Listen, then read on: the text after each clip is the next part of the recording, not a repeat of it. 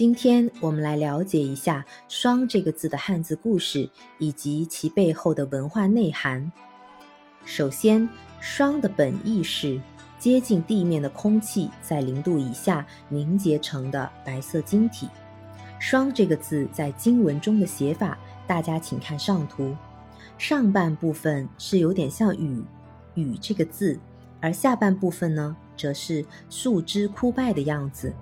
有人认为啊。霜的下半部分像是倒写的毛，而有些霜的经文写法，它的中间有表现果实的笔画。果实代表什么呢？可以解释为果实被霜打了。所以啊，在篆书当中，“霜”这个字更为接近现代双字的写法。霜这个字在篆书当中呢，会把果实写成了木这个字的形状。有学者认为啊，木代表的不是果实，而是表示结晶的状态。但目前没有旁证，只能各持一说。所以霜的本意是指在零度以下的低温中，接近地面的空气遇冷凝结成的白色晶体。霜可以导致植物枯败。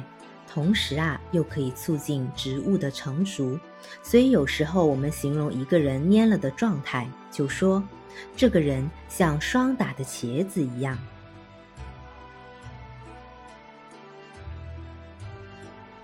经过霜打没有败掉的果实会更加的甜美。霜降是二十四节气当中的第十八个，也是秋季的最后一个节气。从霜降开始。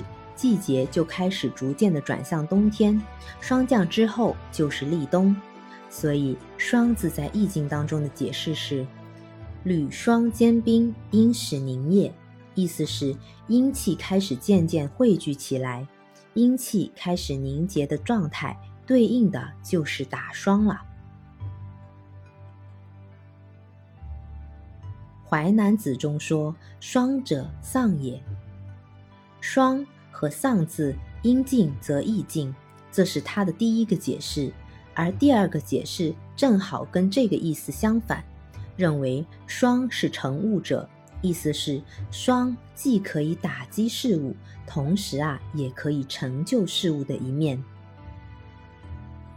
有些经霜的蔬菜长势更好、更美味，像是菠菜、冬瓜，吃起来味道特别的鲜美。而霜打过的葡萄啊，也更加的甜。此外，冻柿的表面呢，一般都会有一层薄薄的霜，这是由于水分蒸发、果肉干燥、柿子里面的糖分往外渗透而形成的。我们所看到的霜啊，实际上是葡萄糖的粉末，所以霜降后的柿子特别的甜。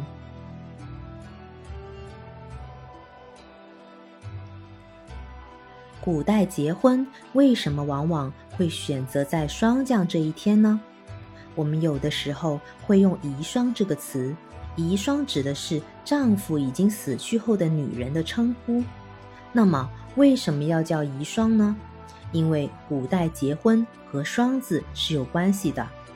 古代结婚往往会选择在霜降这一天，因为霜降这一天是阴始凝液，所以。要把女人这种代表阴的东西接回家，所以古时候结婚一般都是放在秋冬季，因为秋冬季是属阴的。